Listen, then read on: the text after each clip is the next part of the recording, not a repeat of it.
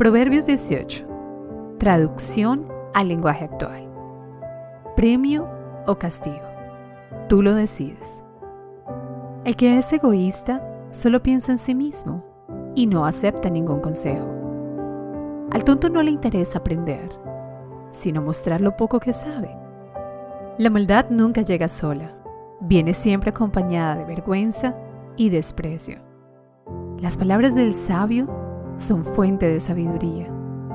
Qué malo es declarar inocente al malvado y no hacerle justicia al inocente.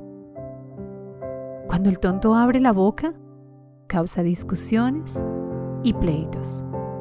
Cuando el necio abre la boca, pone su vida en peligro.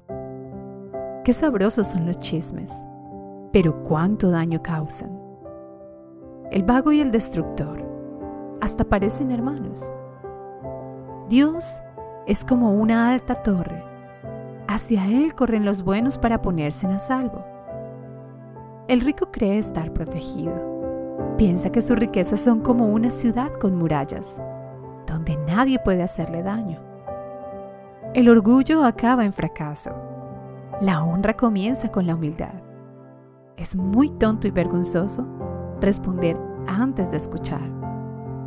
Con ánimo se alivia al enfermo, pero no a quien está deprimido. El que es sabio e inteligente presta atención y aprende más. Con un regalo generoso, todo el mundo te recibe. Hasta la gente más importante te abre sus puertas. El primero en defenderse alega ser inocente, pero llegan los testigos y afirman lo contrario. Los pleitos más difíciles hay que ponerlos en manos de Dios. Es más fácil derribar un muro que calmar al amigo ofendido. Cada uno recibe por sus palabras su premio o su castigo. La lengua tiene poder para dar vida y para quitarla. Los que no paran de hablar sufren las consecuencias. Si ya tienes esposa, ya tienes lo mejor. Dios te ha demostrado su amor. El pobre suplica, el rico insulta.